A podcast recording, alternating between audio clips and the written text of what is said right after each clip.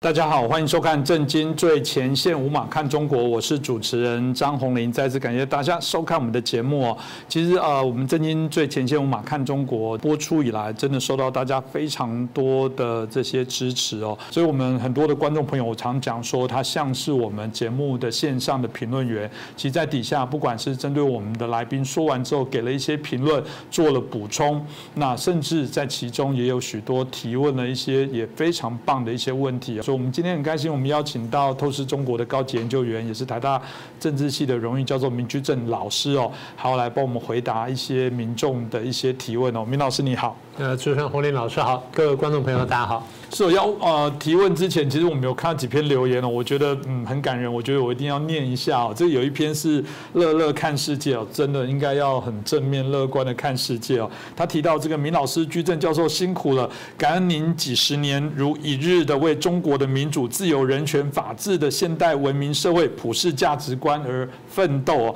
数十年如一日为中华儿女奔走呼疾呼哦，宛如抗战八年为国捐躯的国军将士。但老师还没捐。去了，但开玩笑，我真的不是这个意思哦。那你一直在没有烟消的战场上这个战斗着，用自己的智慧、觉悟、学识、思想啊，来让千万的国人觉醒，看清土狗的真实面目。时常播报的最新的讯息和解说，然后孜孜不倦的苦口婆心的劝解小粉红，让生活在啊牛羊圈里的人能看清楚土狗的邪恶与暴政哦。那博古通今，以古讽今，用通俗易懂的方式讲解真实客观的历。历史让大家都能以史为鉴，吸取教训哦。然后居正老师啊，这个辛苦您了。所以我觉得这应该可以代表很多人啊，对于明老师的一些感谢哦。所以谢谢大家，其实这些啊许多给我们的一些关爱建议都有看到了。那我们非常感谢大家。其实有时候看到有些人对我们的一些建议，我们的观众之间相互也会留言来分享，我觉得这样蛮好的。首先，我想我就呃来请教一下老师哦，有几个题目哦。那第一个问题，他是呃提到了，就是说，明老师有介绍过《旧制度与大革命》这本书哦。那当然，书中所讲的旧制度，他说他可以说了，他指的是到底是中国大陆的社会主义的制度，还是也可以说是美国所谓的美式的民主制度？那更可以说是所谓的台式的民主制度哦。那到底三种制度哪一种是并未与时俱进的旧制度哦？那对应一下，哪一种才是可能会有大革命的旧制度？那就这部分，他想救驾一下老师。那原来托克维尔在讲这这个旧制度的时候，他指的是法国大革命前的法国社会。呃，这本书呢，他虽然不是讲法国大革命史，但他的确做了一件事情，什么事情呢？他的分析一个社会如果要爆发革命的话，大概需要具备哪些条件，也就哪些条件出现之后，这个社会就会爆发革命。他指的旧制度是这个意思。所以它可以指任何任何社会，也不是特别指中共的社会或台湾社会或美国社会或什么等等，不是这个意思。但是呢，我当时谈的话是因为中共的前常委呢王岐山现在是国家副主席，那个再过一阵就要卸任了。他这在这个上二零一二年上台之后呢，他就提醒这些干部们呢要读一些书，这个就他他当时特别介绍的，也就是他看完这本书之后认为。这些会爆发革命的社会条件，在中国大陆已经基本具备了。如果再不小心呢，再不扭转的话，就会爆发革命。所以他叫大家去看这本书。那么回到这本书的原来的意思呢？我们刚刚讲说，原来托克维尔要讲的是，使得法国社会爆发革命的条件到底什么，或者是哪些因素存在？我们把它整理一下，再跟大家再说一下。第一点，它当然它很多了哈，大概这五点比较重要。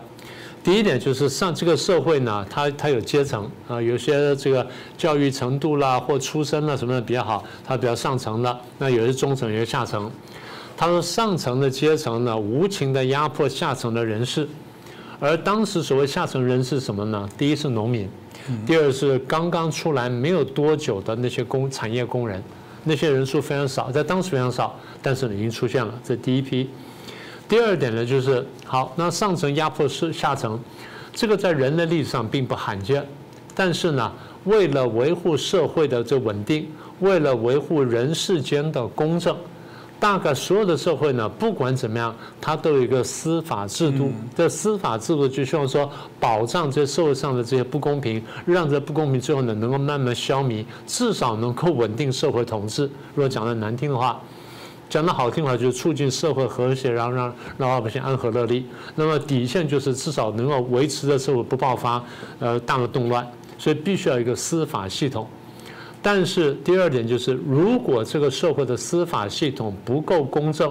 没有办法有系统的解决社会上这不公平的话，那么越累积越多，那最后可能爆发。这是第二个条件。第三个条件就是，如果司法制度不公正，那么导致一个直接结果是，下层的人士受到迫害了，受到欺压了，有冤无处伸，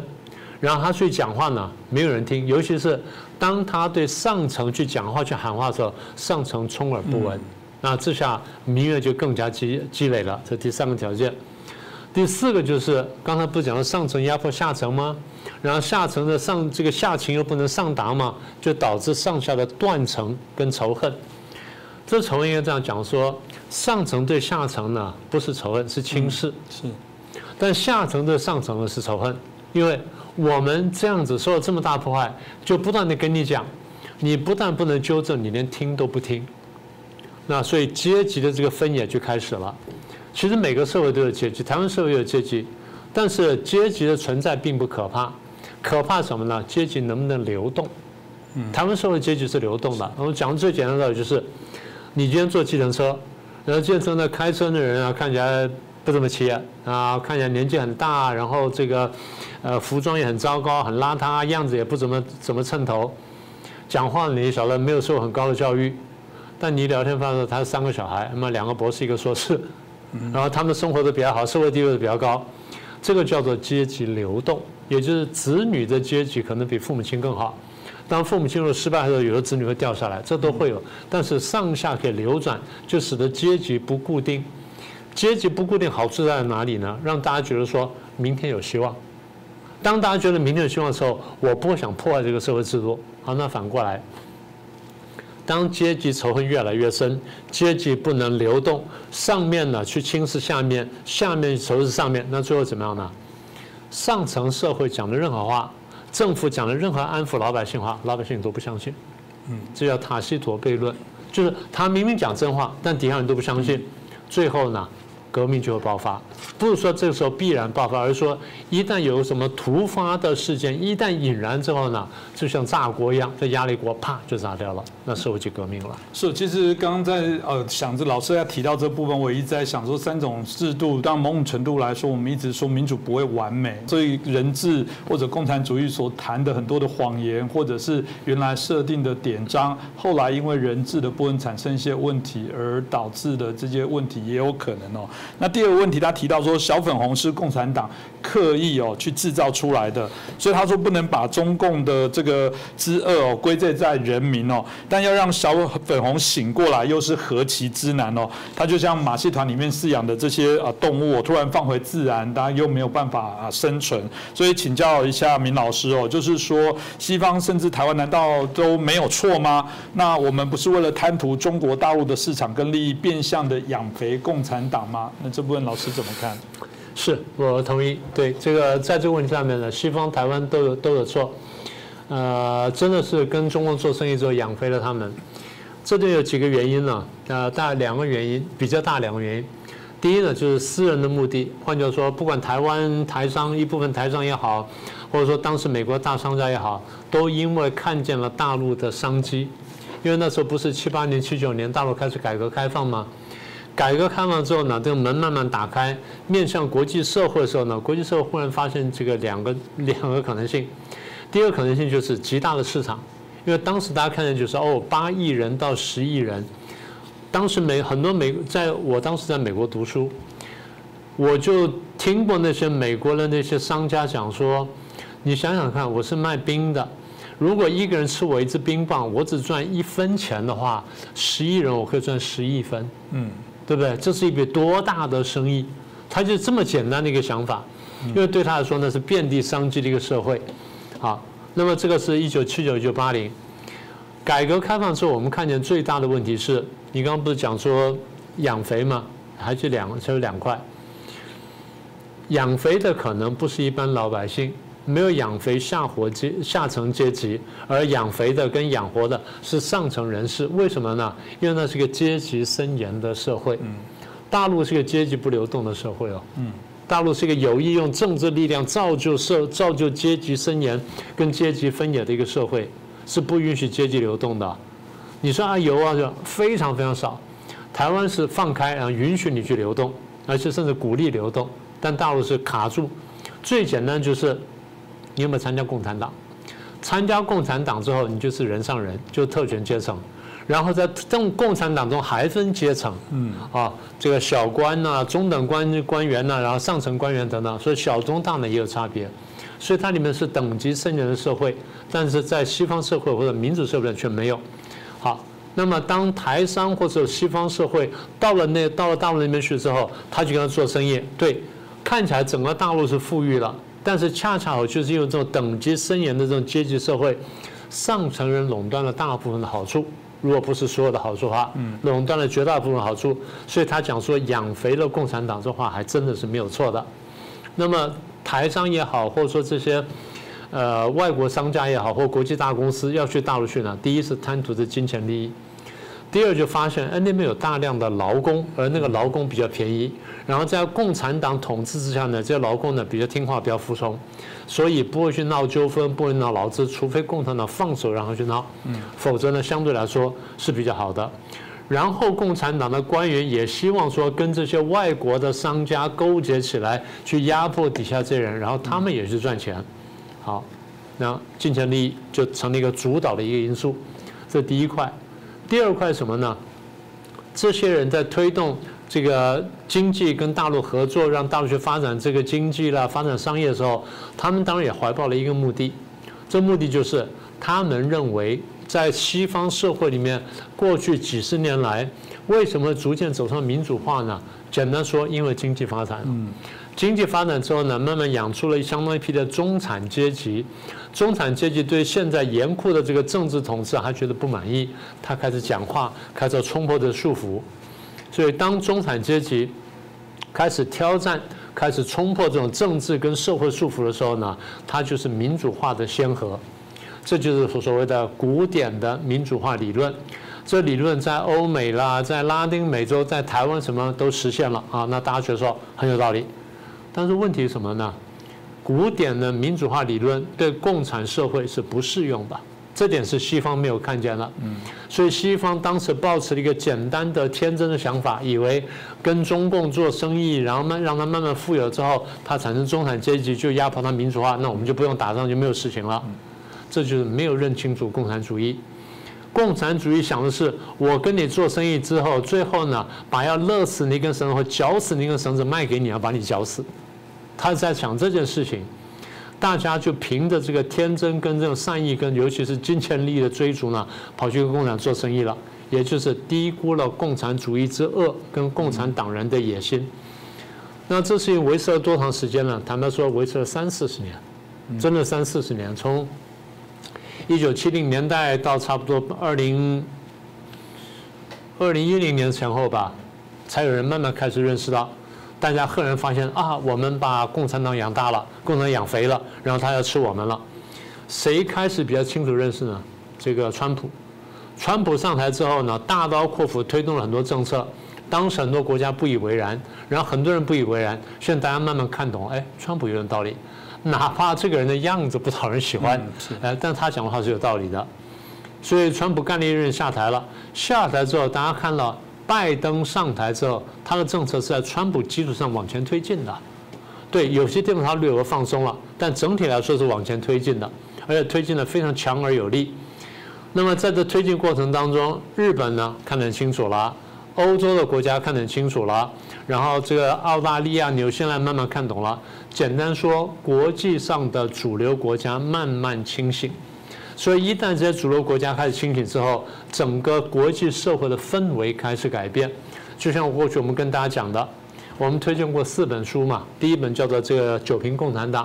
第二本叫做《解体党文化》，第三本书叫做《共产主义的终极目的》，第四本书叫做《魔鬼正在统治我们的世界》。那么我们晓得，就是美国有些人呢，对这四本书呢是有一定了解的，哪怕他不一定看得很透彻，但我们这样是有一定了解的。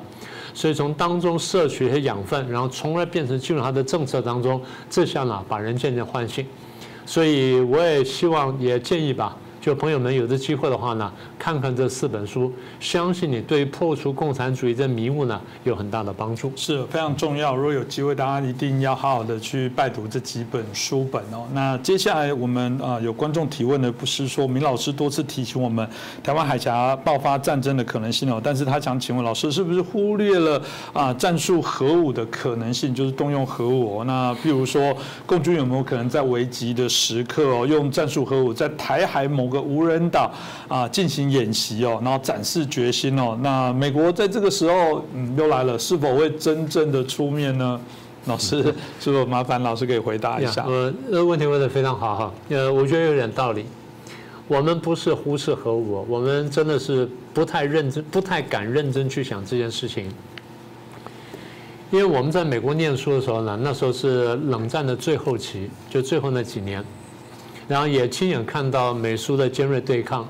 也亲眼感也亲身感受到美国对于跟苏联进行核武竞争的那种无奈跟恐惧。美国人是害怕的，因为他非常清楚这种武器的威力。从一九四五年在这个广岛跟长崎丢了两个原子弹之后，其实美国是后悔的，他们真的没有想到说这个武器威力那么大。当然，当时觉得说快点结束战争，减少我美国人损失，看起来是好事情。可一旦用上去之后，非常后悔。后悔归归后悔，但大家知道，那两颗原子弹在今天看起来是小儿科，一颗是一点五万吨的这黄色炸药，另外一颗最多是两万吨级的黄色炸药。今天讲的是，当年讲的是原子弹，今天讲的是核子弹，那威力是原子弹的百倍、千倍甚至万倍。那杀伤力跟毁灭力呢是难以想象的，所以我们在研究国际关系人呢，在碰到核子战争的时候呢，我们常常自觉不自觉或回避这话题。那么倒不是说忽略，我们真的是不想去面对。但既然这个观众朋友提出来，我们就必须这样讲。我完一同完全同意他的看法，就是中共呢，如果打到最后实在不得已的时候呢，会在没有人地方丢一个战术性的核子武器来展示他的决心，说啊，你看我最后不怕用核子武器，这是有可能。呃，普京现在讲了嘛，普京现在乌克兰打到最后不行了，一方面他要加强征兵嘛，说征三十万嘛，然后又说我会用核子武器了，你们不要不要以为我在这恐吓你们什么等等。嗯。拜登就立刻出来警告了。拜登在这联合国大会上就讲：第一呢，这个核子战士不可能被战胜的，甚至我根本不希望核子战争爆发。嗯，因为他非常清楚这件事情，也就是从五零年代，当我们开始认识到核子弹的威力远远大于原子弹的时候，大家在理论上去研究，如果一旦爆发核战的话，会到什么地步？最简单讲就是，你也认为人最后呢就打出一个核子冬天。什么叫核子冬天呢？当核子的层、辐射层跟这地上这些灰尘都炸起来之后呢，然后慢慢就到这个这个大气层上面形成一圈，形成一圈之后呢，就阻隔了阳光，叫核子冬天。阳光一旦阻绝之后，光合作用不能不能进行，然后地上生物就开始慢慢灭绝，这叫核子冬天。那也就是说，一旦走到那一步的时候呢，那就人类灭亡的时候。嗯，所以从那个以后呢，全世界的政治家。啊，不只是政治学家、政治家、政治人物，都非常警惕核子战争的爆发，甚至警惕到什么地步呢？永和国家之间不敢直接爆发传统战争，不要说核子战争。好，那这样就去就到今天了。刚刚在问说啊，如果共军这样做的话，那怎么办？我得把话题跳开，我得提醒一下，你觉得国际社会现在怎么看俄罗斯？怎么看中共？我们过去跟大家打过比方，嗯。大家从东方人角度不太会想的问题，但你要从欧美角度的话，你会这样看：欧美国家现在认为，俄罗斯现在打乌克兰，就像当年纳粹开始打欧洲一样；而现在中共开始威胁台湾，就像当年军阀日本开始威胁中共是一呃中国是一样的意思。也就是他们认为。当年的纳粹跟当年的军阀日本破坏了国际社会秩序，也破坏了和平。今天我们看的事情似乎要发生，所以如果大家真的这么珍惜国际秩序、珍惜普世价值的话，他们会会把它挡下来。他们很清楚认识到说，在这个问题上面，一旦后退的话，后果会如何。所以刚刚讲说核子武器，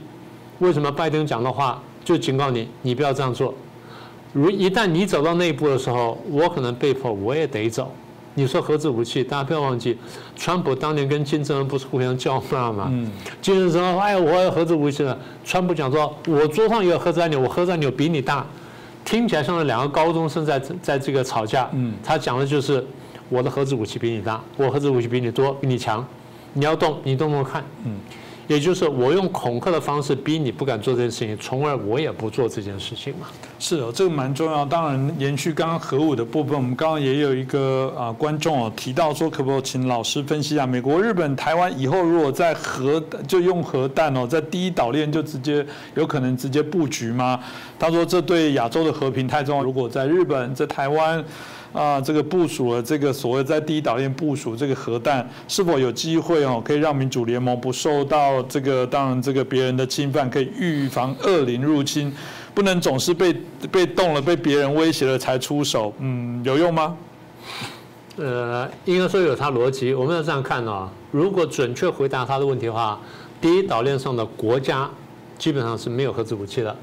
从日本开始，到琉球，到台湾，到菲律宾，到印尼，到这个澳洲，这条线上基本上没有核子武器。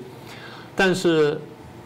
这条线上国家没有核子武器，这条线上有没有核子武器呢？我猜有。为什么？美国太平洋舰队停在日本的港口，所以那个那些这个舰队里面应该有核子武器。虽然他没有很明确公开讲过，但我们猜有。第二就是美国有多艘核子潜艇。美国的核子潜艇呢，在呃八月份，八月份不是这个台海紧张吗？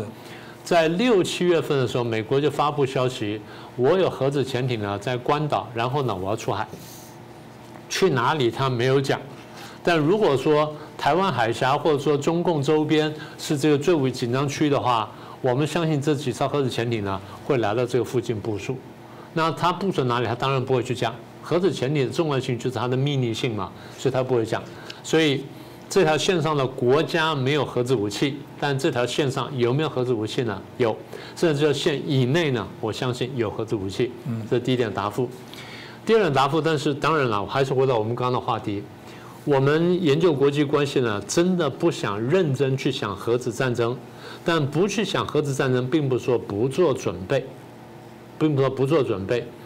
所以现在准备就是核主战争的爆发，而不是等到战争爆发之后再来痛苦的考虑我到底用还是不要用核子武器。当然了，我还得提醒大家，呃，有些国家曾经有过核子武器，但最后没有用，然后灭亡了。最清楚的案例呢就是苏联，苏联当年的核武库整个加起来比美国要大的。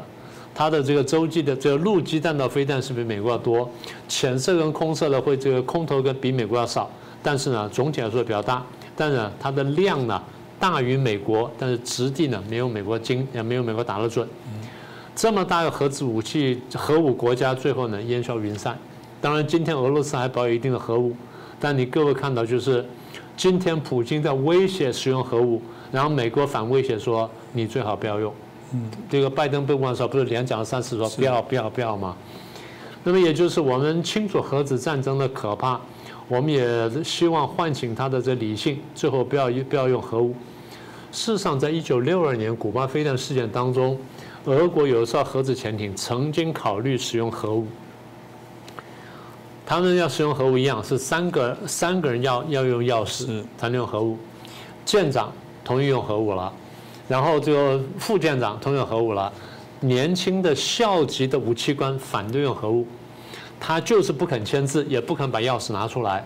这两个家伙都几乎拿枪要顶他脑袋了，他就是不肯拿出来。那最后他们说，那人家都丢生死炸弹逼我们拿钱怎么办？他浮上去嘛，他浮上去啊。这两个舰长副舰长说，我们核子潜艇怎么可以浮上去呢？他浮上去啊，我不相信他们会打。嗯，他们想了半天说，好浮，就怕浮上去了。扑上去之后，美国船舰让路让他走掉，也就那是人类最接近核子战争的一次。我在讲什么？我讲的就是，到核子战争爆发前，希望有那么一两个有理性人最后阻止战争的爆发。是哦，这非常重要。刚刚提提到这个核子战争的爆发，实在是无法想象。必须说，那也是人类的浩劫。那最后一个问题，大家有点跟台湾最近有一比较有关哦，是在台湾内部的部分。他提到最近几年台湾的国民党哦，似乎越来越亲共。他想要问了，国民党现在与共产党到底有什么不同？是不是国民党已经共产党化了？嗯，应该说还是有本质上的不同了。至少国民党不相信共产主义了。呃，现在国民党之所以看起来比较亲共，要这样讲说，现在的国民党里面有一部分人看起来比较亲共。我觉得核心原因就是在台湾选举呢，一再败选之后呢，他没有信心了，他拿不出个方法来去应对这个目前的局势。核心的问题在于说，我认为哈，呃，现在台湾的国民党的主流那块呢，丢失了它的这个核心价值。我认为这是最核心的因素。之所以会丢失核心价值，就是国民党长期以来从建党开到现在呢，他比较轻视理论，也比较轻视历史。讲起来很难想象哦，可你仔细看，真的是如此。只有在孙中山那段时间，在北伐那段时间呢，大家还重视理论，还重视点历史，后来就慢慢不重视了。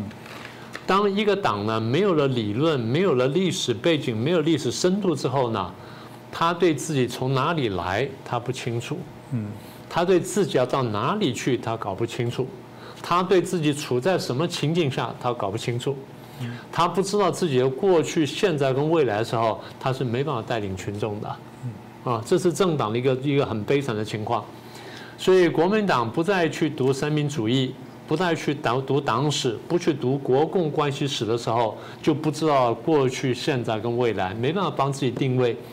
没办法帮自己定位，不晓得自己要走到哪里去的时候，就没办法就没办法说服老百姓说我要带你们到一个比现在更好的地方去。这就是理论的重要性。那更悲惨的就是，他现在对自己的对手，我不是民进党，我只是共产党。国民党呢，不晓得自己真正的对手是谁，不晓得真正的敌人是谁，然后对共产党跟对共产主义不够了解。而有趣的是，讽刺的是，讽刺的是。历史上、理论上，国民党是应该最懂共产党的人，对不对？嗯。打了这么多年交道，然后吃了这么多年的亏，就输了，打到退到台湾来，居然不了解你的最最主要敌人是谁，然后他怎么打败你的？呃，简单的说吧，你回去读读老蒋总统的书和在中国就可以了，就读那本书已经最够了。读了那本书之后，你至少晓得说过去走到是怎么走过来的，然后现在大概处到哪里。当然，现在有一点点不行的就是我们过去讲过，今天的台湾人呢，之所以会这样子呢，一部分是被这个大陆金钱利益所迷惑，第二呢是被中共虚假的民族主义统战，所以使得国民党昏头胀脑。国民党如果看不懂中共不等于中国的话，那么国民党永远走不出来。我不是说民进党就看懂了，事实上很多民进党呢也没真正看懂中共不等于中国这个问题呢，蓝绿白其实都有，而且都蛮严重的。将来我们得详细说。所以最后我再提醒一下，我们过去反复跟大家讲。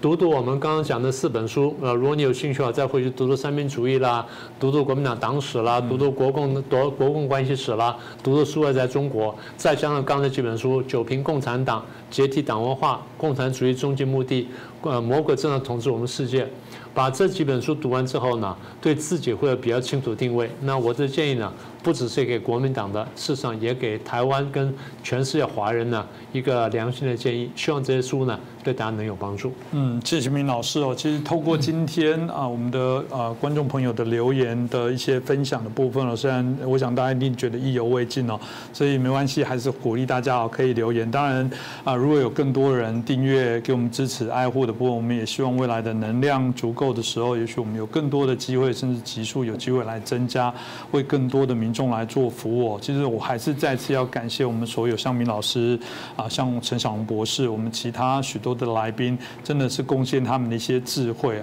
那这些内容真的非常宝贵。我们当然都觉得，对于这些老师们最好的啊回馈，就是把它分享给更多的朋友，透过更多的相同价值人的串联哦，大家啊集合起来，一起来为我们期待那个理想社会、理想世界而努力哦。再次谢谢老师，谢谢，也感谢大家的收看。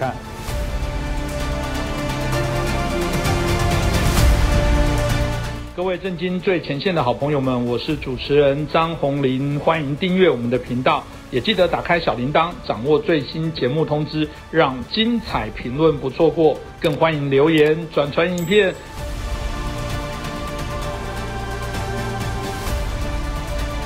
大家好，欢迎收看《震惊最前线》，五马看中国，我是主持人张宏林。再次感谢大家收看我们的节目哦。呃，关心中国议题的朋友应该都很会注意，就是在十月十六号中共的二十大的召开哦。当其中很重要的部分就是接班梯队的改变哦。到现在还有许多人在讨论说，习近平可以顺利连任吗？尤其在最近他许多的外交政策上的失误，包含在内部啊这个啊清零的政策，引发许多的一些民怨哦。有人甚至觉得说，嗯，他不一定会啊顺利上任啊。当然有人说，可能吗？这以中共现在他过往长期十年的这些布局来讲。我想，这个如果撇开习近平，呃，这个没办法来接任的话，大家反问说，那谁可以来接任？所以有人就说，如果务实来看的话，这个也许习近平的连任是没有太大的问题。但重点在于啊，整个习近平，尤其我们所谓的这个常委里面七个人，扣掉习近平，另外六位到底是谁？谁会留任啊？谁会下台哦？那未来的这个中共的相关的啊，包含我们啊看到的一些相关职务职位的这些安排。有没有哪些的变动？习近平到底要放下多少的职位的一些权利啊，交给以后的啊的人，或者是有人说会不会有可能他另外一个梦是啊在第四任的接任？我想这个议题值得我们好好来关注。那我们开心今天邀请到的是我们的旅美学者，也是我们的政治评论员。那我觉得他也是非常棒的历史学家。我们刘仲进老师，刘老师你好。你好，大家好。是我刘老师，我想我们就接着就直接来谈，因为二十大的事情，我想是对我们台湾来讲非常重要，因为确认了中共的领导。班底之后，当然会对于对台的政策，甚至对国际情势接下来的发展都有非常重要的一些紧密的一些关联哦。那这部分啊，有人就延伸了一个问题，是过往啊，在中共很明确的会有所谓的老人政治，简单的讲就是卸任的前任者哦，或多或少啊，他还是要保障他原来的班底哦，这些政权利益的一些延续哦，所以会有一些老人啊，对于这些新接任者，还是会有一些比手画脚、说三道四，甚至会有一。些他所安排，当我们看到习近平当在这十年啊打着这个反贪的旗帜哦，这个我想这个有许多不同的面向都可以来看出，这个不是全然的只是为了打贪哦，所以大家就很好奇说，中国有关这些啊所谓的老人政治的部分，到现在经过习近平几年的清洗之后，是真的还在吗？或者是最后定于他一尊哦？相关的部分是不是可以请教一下我们啊阿姨？习近平上台是早就安排好的，可以说他本身就是中国共产党为了保证自身延续性而设置的保险期，所以他要达到的基本目的，其实是早已经蕴含在改革开放内部路线内部。反过来，胡锦涛时代的各种措施，包括人事安排，反倒更像是苟且的或者是临时性的安排，只是一个过渡状态。共产党的改革开放从来就不包括有政权更迭或者是改变国家性质的目的在内，而是通过改变具体的政策，急需国力，争取更有利的国际形势，从而无限期的长保共产党的有效统治，这才是共产党的根本目的。所以，让习近平让政权从江泽民和胡锦涛手里面回到习近平手里面，本身就是邓小平、陈云时代遗留下来的元老的一个共识。因此，他不存在有很多评论家说那种习近平背叛了邓小平路线或者改革开放路线的问题。他本身就是邓小平路线或者改革开放路线在人事和政策上的命令的归属。从人事上讲，通过文革以后的政权开放，把由防俄老干部，以以及建国以后一九四九年建国以后，通过恩荫体制推荐进入体制的。干部像通过大学教育和招商引资，以以及重新扩大统战范围所招揽来的更多的干部开放，这就是前部所谓的政权解放。政权解放可以化解原有的政治危机，巩固政权的基础。但是政权解放也有着江山变色的危险，因此必须有一个保险措施，就是像习近平这样的红二代放在江泽民和胡锦涛的后面，由他在改革开放。带来的政治经济果实已经可以摘，可以在丰收的时候由他负责来监护摘果的过程，本身就是一个政权政权安全在人事方面的保障。在政策方面来讲，改革开放的根本目的是富国强兵，是改善中华人民共和国自建国以来一直面对的资源匮乏的困境。等到资源足够丰富以后，原先处于资源匮乏不得不采取的各种临时措施都可以告一段落。呃，最终目的，中国共产党统治中国的最终目的又可以恢复了。这通过这个最终目的，是中华民族的伟大复兴，可以实现。呃，就就中国共产党最初作为共产国际中国支部进入中国和使他在进入中国的过程中，包括从抗战时期就开始提出来的，只有中国共产党才能实现中华民族复兴的承诺，在。由过去由于物质资源匮乏无法实现，无之后通过改革开放的成功，物质资源极大丰富以后，终于可以兑现了。这是政策方面，所以从人事和政策方面来讲，改革开放都已经实现它的目的。人事上讲，政权要返回到红二代手里面；从政策上来讲，改革开放的资源必须有一个用途，就像文景之治的成就，最终最终要通过汉武帝的扩张主义来实现一样。改革开放本身是次要的。工具性的，它的目的是积累资源，积累了资源以后，共产党获得资源以后，就要履行它的中华民族承诺。这个承诺的实现及中华民族伟大复兴实现，证明共产党是有资格统治中国的。共产党对中国人民所做的承诺是靠得住的。共产党是毫无疑问是宋元明清以后。二十四史上各个合法王朝的继承者，他能开辟一个新的盛世和一个新的王朝。如果做不到这一点的话，那么中国共产党就始终还像一个外来政权，它很很像是一个依靠欺骗和暴力维持外来政权。但是做到这一点以后，他就可以像历代逆取顺守的王顺守的征服者王朝一样，可以理直气壮以中国正统王朝自居了，不再是 CCP 中国共产党，而是 CPC 及中国人民的共产党了。这才是共产党最终实现马列主义中国化的成功。从这两个方面讲，习近平按照中国传二十四史历代王朝传统政治术语来讲，他是奉天承运、天与人归。对于共产党集团和中国底层人民来说的话，他的出现都是意料之中的。只有改革开放时期获得了相当大利益的干部、呃资本家和少数知识分子认为。习近平修改了改革开放时期的政策，使他们在改革开放时期得到的好处无法延续，因此他们制造出了习近平是违反邓小平路线或者有可能会被党内元老推翻的各种谣言。但是他们背后并没有足够强的政治基础，因此，谣言也仅仅是谣言而已，没有办法阻止习近平巩固他的权利。从人事角度来讲，今天。中国共产党内已经没有可以跟习近平抗衡的政治集团，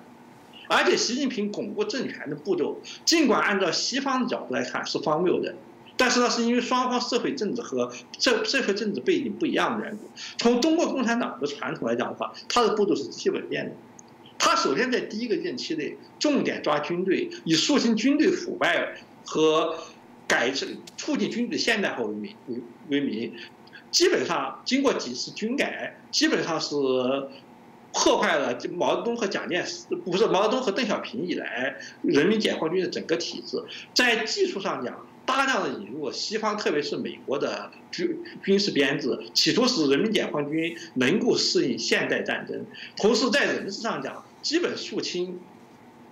或者迫使过去的老黄俄时代老军官和。就邓小平、江泽民时代提升出来那些跟没有缺乏防俄背景、是平民出身的军的贪腐军官，把有野心的新一批、更加服从习近平个人的新一批军官安安置在了最要害的位置上。最初这个做法其实也是得到全党甚至是西方默许的，因为西方对改革开放看法本身是赎买政策，允许共产党通过和平演变。在中国建立可以跟国际接轨的资本主义，然后在这个过程中间逐步淡出。老黄俄及其子弟接受赎买的标志就是，他们放弃过去在党内军内掌握强力部门的职位，而是把他们的子弟派出去做金融家、企业家，比如说王健林、王思聪，嗯，比如说任志强这种人，他们这样他们可以比担任原有的。掌握实权的部门得到更多的金钱，生活上更加容易一些，还可以到西方，像英印帝国时期印度土王一样到西方去生活，把子弟送到西方去留学。但是由此空出来的位置，也使得嗯原先依靠共产主义革命起家的这批防俄子弟不再能够垄断这些强力部门了。新的。是跟他们没像普京跟过去的苏联元老缺少关系一样，新的只只凭个人能力出身的的平民的军官和干部逐步取代他们的位置。但是习近平的目的并不是为了使中国民主化或者让中国共产党体面失败的放弃政权，而是历代中国征服者王朝为了把自己的满鲜卑王朝、满洲王朝或者蒙古王朝变成中国王朝，是必要手段。即，也就是雍正皇帝和忽必烈曾经采取的做法，把原先控制在部落贵族或酋长手里面权力拿出来，交给原先作为被征服者没有资格的平民干部，也就是所谓的汉儿抬头。独裁者皇帝，如果由征服者部落元老控制下的部落领袖变成中国的。独裁皇帝，他的权力极极大的扩张了，而在这个过程中，汉儿通过科举制度上开汉儿跟皇帝有共同利益。他们原先被满洲贵族或者是他征服者，对于中华人民共和国来讲，就是房子老干部子弟，压的没有什么出头机会。独裁者皇帝打倒贵族，扩大独裁皇帝权力以后，提升了对他不大有威胁的出身被征服者的。新新任士大夫，使得大清皇帝变得跟大明皇帝没有区别，大宋皇大元皇帝也跟大宋皇帝没有什么区别，结果等于是皇帝和被征服者的新出身的新干部和军官分享了原先由部落贵族垄断权力，在部落贵族垄断权力时代，皇帝的仍然像只像一个大酋长，没有传统中国皇帝的独裁权力，就像是江泽民和胡锦涛。不可能享有习近平现在享有的独裁权利一样，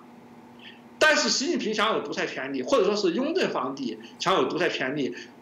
武则天和唐玄宗享有独裁权利的目的，也不仅仅是为了他们自己。他们要为在五胡十六国和北朝时期，在大元和大清初期受到压制的被征服者的汉儿子弟打开道路，两方面的合作才是他的真正目的。这个这样的合作，非但不会像是西方国家所指望那样，通过政权解放和平民子弟的上升而削弱共产党政权，恰好相反，它促使共产党政权由外来的共产主义国际主义政权改变为中国传统王朝政权。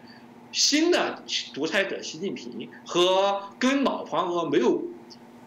就是有特殊关系，但是充满野心的就平民阶级出身的官员子弟，瓜分过去老黄俄的贵族和山头所控制的类似部落酋长的权利，而新的王朝在这这个朝代在实现自身的中国化以后，将会抛弃过去国际共产主义给他带来的遗产和负担，赤裸裸的追求。中华帝国扩张，中华帝国统一扩张，万国来朝，又是中华民族伟大复兴的根本目的。在习近平执政头五年，过去老房子留下这山头，以及其他一些山头陆续遭到侵犯。跟有些人说法相反，不是说习近平是出生于红色子弟，他就会实行红色部落贵族专政。恰好相反，这些红二三代子弟。密度比较高，容易形成帮派勾结山头，跟其他有可能妨碍中央政令通达通畅的山头一样，陆续被剥夺权利，一个接一个的消失，就消失了。新他新中的官员，主要是他自己在福福建、浙江官场认识的同事，以及典型的像英勇这这这样的有。在改革开放招商引资方面能力不出色，但是在新新政权取代旧政权的过程当中，对习近平个人的忠诚和政策改变的服从程度。远远超出其呃自以为原先有靠山，像薄熙来那样的防的防俄老干部子弟，或者说是自以为能力出众，在经济建设当中有出色表现的，像汪洋属土那批人子弟。实际现在习近平的干部路线已经十分清楚。他在头五年清算基本控制军队以后，在第二个五年集中控制武警公安部门以后，现在按照中国共产党政治常规常规，首要的刀把子军队和次要的刀把子警察已经掌握在他的手里面。对于那些不掌握武装的干部来说的话，他已经是不可阻挡了。他提拔这些，首先是像赵高时代指鹿为马一样，在反抗疫政策和外交政策这些政策都是被评论家认为是他愚蠢的表现。但是对他自己的班底来说的话，正是一个服从性和忠诚性的考察。同时，对于被所有人有阶级压在最底层的中国无产阶级来讲的话，主要是损害了他们原先嫉妒和痛恨的对象，比如说改革开放干部，依靠改革开放发家的从事对外贸易的资本家，以及指手画脚、自以为可以跟共产党分享权力的知识分子。习近平政权打压这些人，让这些人丢人现眼，对于在中国人口大多数的底层无产阶级来说。恰好证明党和跟无产阶级是一条心。新任的领导人像毛泽东一样，跟底层人民想在一起，坐在一起。对于外国人和海外知识分子和流亡者，认为是愚蠢的事情。对于他们来说，恰好是领导手腕高强、善于治国，而且能够实现他们愿望的一个证明。因此，习近平政权一方面能够满足无产阶级的嫉妒心，另一方面能够满足中华民族。伟大复兴的需要。第三方面，在人事方面能够培养出自己的干部班底，同时能够瓦解过去形成的各帮派。所以，基本上到今年夏天，因为等于说是二十大的人选期到今年夏天就确定了，以后十月份开会的时候只是走走过场，进行一下表演，情况已经基本明确，就是习近平不带有挑战者。他在未来的中国和中国共产党内将行使极大的权力，在毛泽东以后没有的，就从来没有过的极大权力，而且这个权力是不可逆的。过去，呃，在共产党建革命和建国时期遗留下的元老已经凋零殆尽，改革开放时期形成的帮派在反腐斗争和人事调整当中也已经破破坏的差不多了。他将会像是汉武帝取代文景之治时期留下来的老臣一样。以中华民族真正独裁者和真正的皇帝身份，以一个更像是传统中国皇帝，而不像是共产党领袖，或者是像是游牧部落王朝征服者的角色。共产党是强调集体领导的，游牧部落的征征服者也是强调部落贵族共治的。因此，皇帝和领袖的权利都不绝对。今后，他随着下等人的地位上升和原先利益上的山和山头的削弱，情况将不再是这样。尽管国际社会普遍认为习近平是在倒行逆施，但是从中国社会本身的发展逻辑来讲，他只是走了征服者王朝必须走的一步。征服者王朝要么就是二三代的短命亡，要么想要变成中统治中国的长期王朝是必须走这一步的。走到这一步，消除建国时期的部落贵族的权利，实现被征服者和汉而抬头以后，皇帝和被征服者的联合才能巩固。习近平正是依靠这个隐秘的法则，坐稳了中国共产党和中华民族的江山。他真正的危险就是像汉武帝和宋徽宗一样，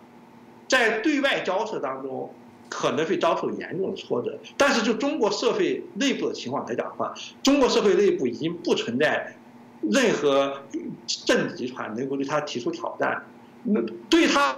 其。不利的仅仅是谣言而已，而且这个谣言更多是向海外传播，而不是在中国社会内部。中国社会极度赤贫，而且从按西方标准来讲，基本上是心理变态的中国无产阶级对习近平的想法，跟海外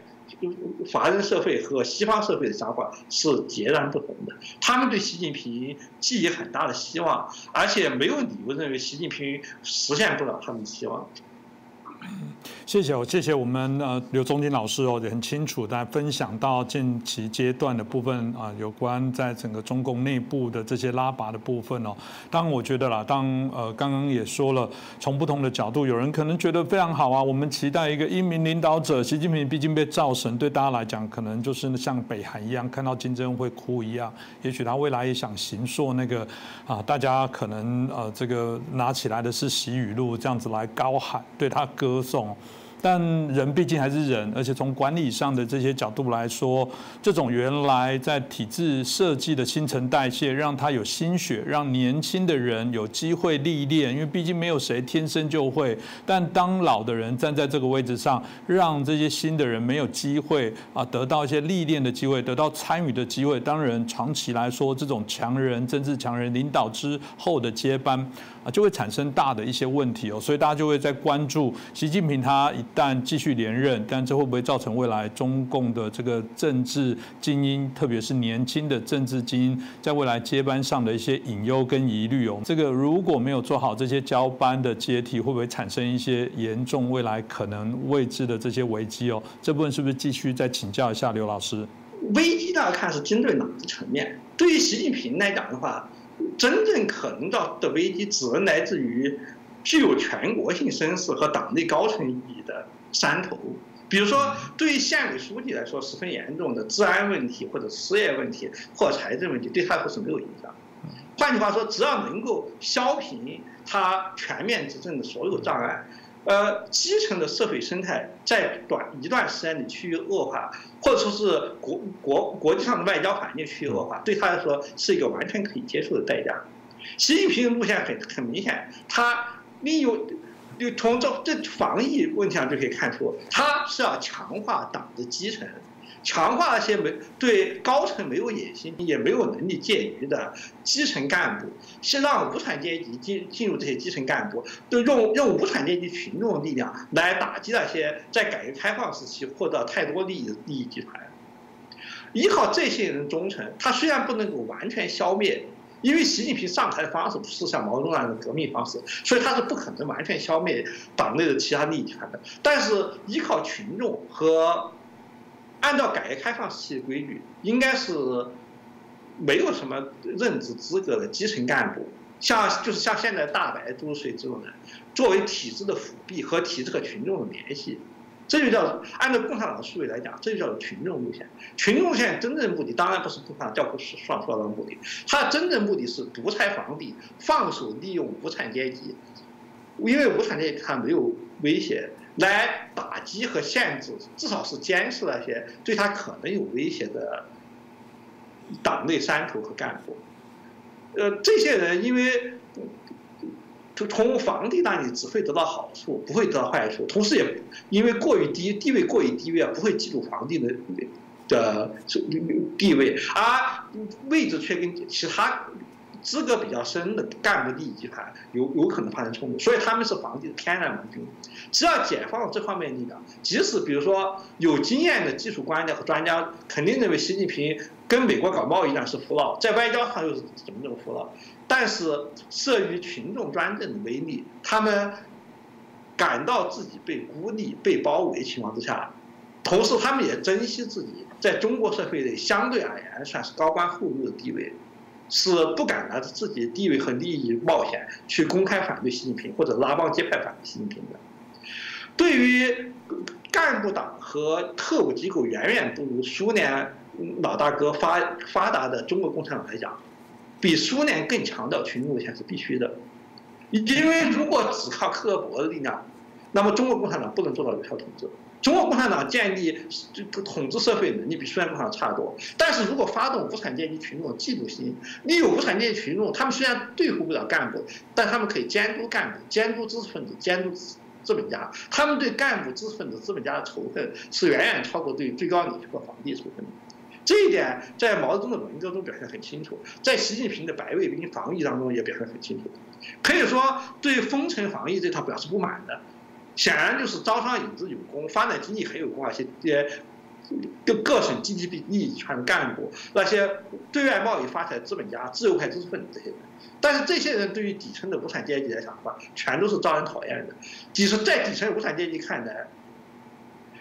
他们不愿意为整体利益牺牲一点小小的方便，甘愿让嗯这这这些想要像西方国家那样摘掉口罩，让。基本上享受不到任何靠谱医疗服务的无产阶级群众冒死亡的危险，本身就说明了最高领袖整肃他们是很有道理的。就像毛泽东时代的群众普遍认为干部知识分子都对党和国家不忠，只有领袖才他们是挑衅一样。我们要注意，中国无产阶级基本生存状态，就像在这次瘟疫当中所，据说是某一个农村冒出来的，你要说是我们这里既没有什么终南山，也没有雷神山，没有什么医院什么的，我们只有生了病只有台上山，我们唯一依靠的是严格的防疫政策，只有不生病，一生就是死，一生病就没有办法了。我们很清楚，国家和社会的医疗资源是会用到我们头上，我们跟那些西方享受优质资源的西方群众不一样，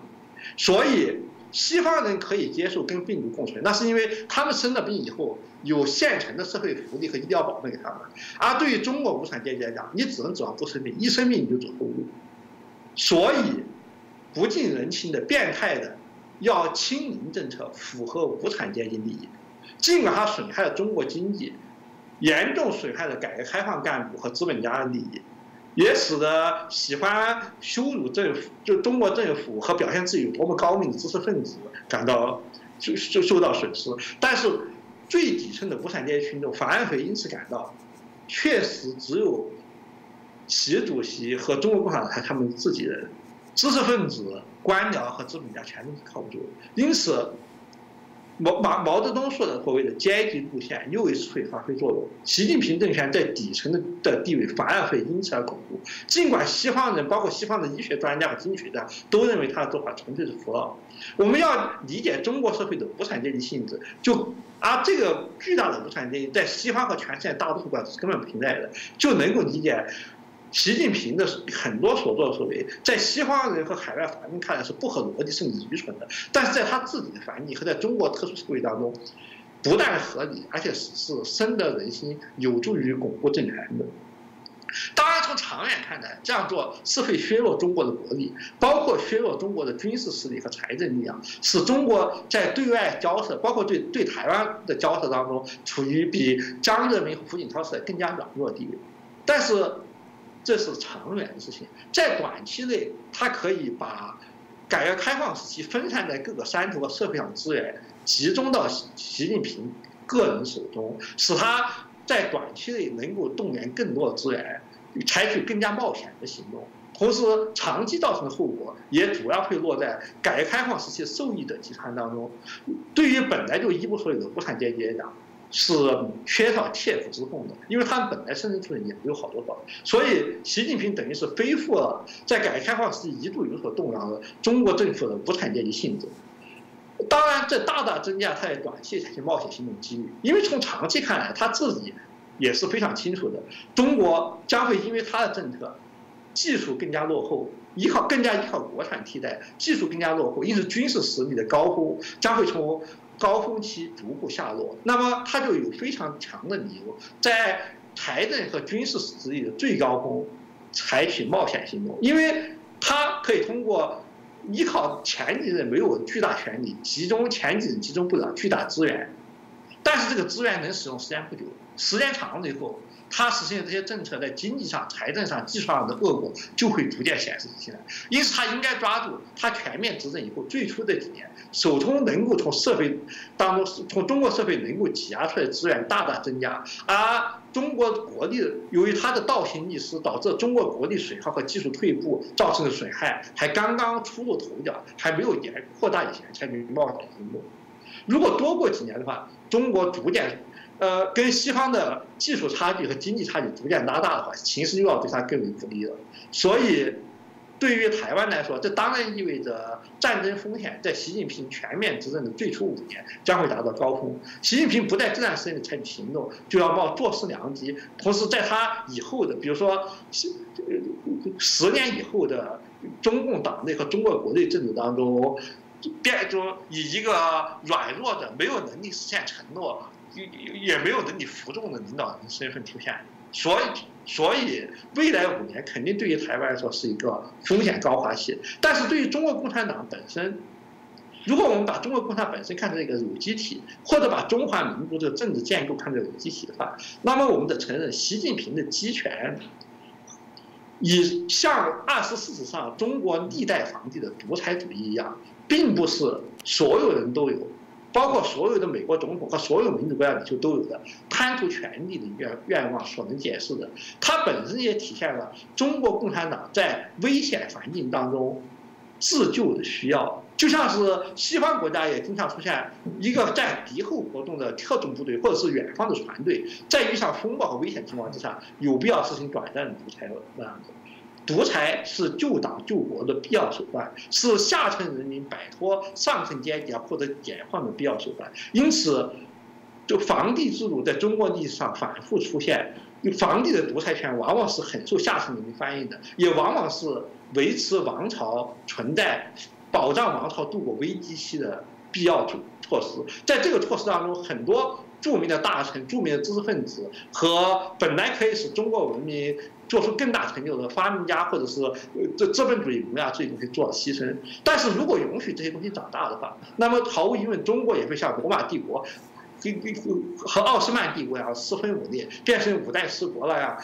那一系列虽然比大一统王朝更加繁荣富裕，人民生活更好，但是却没有办法重建帝国身位的国家。所以，重建中华帝国，实现马列主义的中国化，并不仅仅是习近平个人的愿望，他是中华民族和中国共产党。自我保存和利益最大化的需要。如果想要论证他们这样做是不不妥当的，那么也不能从确实也不能从中华民族或者中国共产党自身的角度来讲。从中华民族、中国共产党自身角度来讲，习近平有错误，但他的根本路线是符合中华民族和中国共产党利益的。如果没有他采取这种做法，按照改革开放时期，就就共产党组织涣散。呃，社会资源逐步分散到民间的趋势的话，中国共产党很可能会像苏联一样解体，而全党拥护习近平这个红二代上台，主要就是为了避免中国共产党像苏联共产党一样垮台，而人民，尤其是中国人民当中的下层，愿意拥护习近平上台，主要是就是为了避免中国在共产党瓦解以后失去帝国的声威，像苏联一样四分五裂。是啊，从而失去了把改革开放积积累下来资源用来重建一个四夷宾服、万国来朝的王朝的机会。所以，按照台湾人以前经常说的说法，这种东西叫做历史共业，它不是个别人或者个少数集团的意志，它有深刻的基础。在像重建皇帝独裁政权的中国历代王朝一样，它只有在把。耗尽了自身社会的资源，或在对外的战争当中受到严重挫折，经常是两者，经常以上两者是连在一起的，像就像汉武帝和宋徽宗的情况一样，才会碰到自己的天花板，以改朝换代的方式，而不是以西方国家所指望的和平演变的方式来结束这场游戏。是，谢谢我们阿姨所提到部分。刚刚在听到无产阶级哦，这个为了这样子啊，都听起来就是我们过去谈到，虽然名为希望大家这个啊一起来这个啊消除贫穷，希望让大家共同富裕哦，但从结果论来讲，其实是共贫哦，因为啊这个为了要巩固他的一些政权。啊，反而我们刚刚提到的，对于相对的一些国家有利的一些发展，不断打压的结果，最终就是大家一起都变得贫穷哦。那当然，在在整个习近平就任与否，还有一个议题哦，从过往也是大家啊谈论茶余饭后的谈论，就是习近平跟李克强之间的关系哦。啊，毕竟国务院总理是一个非常重要的职务。那李克强也提到了，因为同样他国务院的总理他已经连任两任了，从二零一三年就任到现在啊，一样按。照规定是要卸任，抱歉，当初习近平在修法的时候可没有连他的国务院的总理可以同时再继续延任哦，大家就很好奇说，那李克强下一步呢，他会往哪里走？那谁会来接任他的一些位置哦？这部分我不知道，刘老师您的分析是如何呢？嗯，李克强从来不是习近平真正的对手。嗯他把他作为习近平对手的主的谣言，这个只能称之为谣言，完全是海外中共所谓的海外敌对势力制造出来的。嗯，对于李克强来说，他如果知道这些情况的话，只会感到尴尬，因为这会损害他在党内地位，而他从来不具备真正继承或者是替代习近平的能力。这种中国中共党内的规矩和习惯就可以看出，他从来没有在强力部门插过一手，安插过自己的人。习近平在过去十年内不断的对军队和强力部门动手安插自己的，李克强从来没有动过。过去地方政府为了发展经济、平维持社会稳定所拥有的一些权利，有调动武警的权利，现在呢负责警察、公安部门财政的权利都被习近平一一回收了。这都是在李克强担任总理期间完成的。政法委和公安系统不断调整，最近又抓了好几个上海、重庆几个公安系统的领导，这就跟习近平在第一个五年抓了江泽民时代任命的很多将军一样，是很明显的。习近平正在实现对强力部门的全盘控制，控制了强力部门以后，就能控制一切。我这不手中没有枪杆子的干部是翻不了天的，他甚至根本不不能有翻天的准备。要有翻天的准备的话，翻天的打算的话，事先即使不安插自己人，至少也会阻止习近平在这些强力部门不断扩权。他都没有阻止这么做，要么是他没有能力这么做，要么是不想这么做。无论哪按照哪一种解释，他都不具备替代习近平或者节制习近平的能力。他只是过去。江泽民、胡锦涛时代派系共治时期留下来的老规矩的最后遗产。习近平和李克强过去都是作为派系共治时期选出来的人，但是习近平改变了规矩，由派系共治时期只只能当两件，把自己变成了终身领袖。而李克强呢，作为派系共治时期留下来的旧人，他仍然要遵循过去的规矩，只能当两件。新一代任总理会犯人，而且即使犯上习近平自己的人，他。在政权当中的地位也会大大降低，因为未来的时代，习近平的立场已经很清楚，他不以经济发展作为自身合法性基础，而是以解放、改善无产阶级地位，所谓的共同富裕，提高中国国力，万国来朝，包括对台湾和美的更加强硬政策，不惜损害招商引资的利益，以这些东西作为他的主要政绩，因此主要管理经济的。国务院和各负责过去承担财政经济主要责任，因此得到一部分下放权力的各省各市的地方干部将是最大的输家。他们的权力很明显，在中央一级会被习近平亲自兼任的，控制的各强力部门分散分占。大量的资源将会流入军队和警察其他部门，而国务院所属部门的财政资源和地位都会大大减少。他很，习近平下一步必然就是设立一些新的机构，或者是临时按照中国共产党的惯例设立一些理论上是临时，但实际上像大明朝的巡抚总督一样，经常是骑在合法的地方官头上变成实质地方官的工作组，例如。呃，实现国产替代，从事技术开发或打破西方技术封锁的工作组和其他各个工作组，通过这些工作组来架空国务院现在还拥有的一些权利，同时通过基层干部强化基层干部、社区干部权利。这次防疫工作就已经看出来了，中国社会又恢复到土改时期状态，没有由贫农团组成的基层干部开介绍信，你再有钱再有势，连一张出生的路条你都开不了。今后，你的子弟要安排工作，要上大学，要干什么事情，都少不了基要社区干部给你开介绍信。社区干部这一纸介绍信，就像过去户口时代基层干部一样，对于大多数居民是有生杀大权。而社区干部都是出身低微的无产阶级，他们将会分占。压制过去改革开放干部的权利，而习近平他组成的各个工作组将会分担国务院的权利，因此未来的国务院和地方政府将会变得非常不重要。为共产党从事各种具种大国复国崛起、民族复兴的具体工作，例如给军队扩张后的军队从事提供后勤，给给社会重组提供各种社区服务单的机构，才是掌握资真正掌握资源的人。现在被。的最受人羡慕的企业家和为企业家制定政策的地方政府，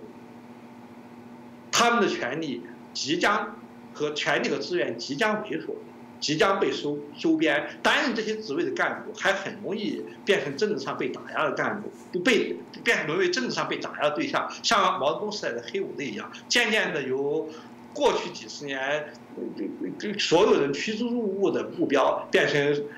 只有党为大才能担任大家都想逃避的位置。未来的好职位肯定就是跟军队有关系和跟分配资源有关系的基层干部，就是我经常说的那种配给制和劳动兵的掌握者。这样一个社会对中国人民来说的话是既熟悉又陌生。熟悉是因为它的无产阶级特征在以前毛泽东时代他们其实已经比较过了；陌生是因为它具备了纳粹主义的很多特点。嗯嗯，对，主要是为了实现中国共产党本身的中国化和中国的大国复兴。所以刚刚阿姨所提到的这些部分，呢，值得我们来做关注。当然，呃，有人也在担心另外一个问题，也就是如果这个习近平顺利连任了第三任的。啊，这个任期之后会不会这个改变了所有过去的这些作为？有人说他前面忍气吞声哦，为了到连任之前，当然是尽量的维稳哦。对国际的部分虽然偶有叫嚣，但是还不敢做太大的动作，以免这个啊招致一些不可测的一些变数哦。现在只要确定啊这个连任成功之后。啊，可能会更加胆大妄为，然后对于一些中国对外的这些扩张的，会更明目张胆；对于台湾的武力的威胁，甚至可能会更为加倍哦。这部分我不知道后续有可能这样的一些发展吗？那对台湾来说，有没有什么台湾必须在这样子的一个可能的发展状况之下，必须要去做一些防备或提醒的事情？是不是也继续再就教一下刘老师？嗯。领导人所面临的限制不是人事，是资源。在人事方面，实际上习近平你不会受到什么限制，唯一的限制是资源，就是说他可以让干部队伍和利用中国政策去做任何可能的事情，但是能不能做到，那是一个资源问题。比如说雄安新城修建了很长时间没有修建成，这是个资源问题，并不是说有任何干部或者任何人能够反对他的政策，但是由于技术上的原因和资源的限制，修不好是另外一回事。习近平的大国复兴肯定要导致资源的重新组合，但是集中了中国会全部资源以后，如果仍然达不到，我认为他是仍然达不到目的的话，那么他本人和他重整干部队伍所建立的新的班子全都是不可奈何的。所以实际上，政治就就要回回到它的原点，也就是资源和资源的对抗。资源不足是做不到，就是一定做不到。如果有什么事情不能让他做到的话，那么唯一办法就是使他的资源消耗面临无法跟人力所无法突破的天花板，这就是唯一的办法。因为中国资源本身，并不是像是有他自己所说的文圈那样无限，而且在体制转型的过程当中，有很多事情以为是很容易做到的事情，实际上困难就是很大的。中国对全球化的依体制的依赖。是远远超过他自身愿愿意承认和正确估计程度的，所以在这个情况，在这种状态下，他必然会遇到很多个，不是一个，而是几百个、几千个类似雄安的问题，很多出出于资源限制、技术天花板是无法克服的限制，会缠住他的手脚，使他难以前进，或者是难以成功。但是就是说是这这这这。这这这并不能够对他的有可能做的铤而走险性的构成足够的限制，因为普京的资源就是很有限的，他像习近平一样以无限的文宣来掩饰有限的资源，在文宣上把自己说的跟苏联一样是世界上第二强国，希望仅仅依靠文宣就能实现恢复苏联帝国的目的，但是等到真正需要硬实力，他硬实力就跟不上了，习近平很可能做出跟普京一样的事情。在依靠文宣设立了极高的目标，但是出于资源限制，实际上做不到的时候，由于两者之间的落差，做出冒险，最初是看上去有似乎有可能成功，但是最后像雄安一样被证明是难以攻城的冒险行动。这个冒险行动当中，比如有可能是包括比如对台湾战争的，而台湾唯一能够做的事情就是用资源的限制，是要么事先证明。解放军的后勤部门无法支持一场这场战争，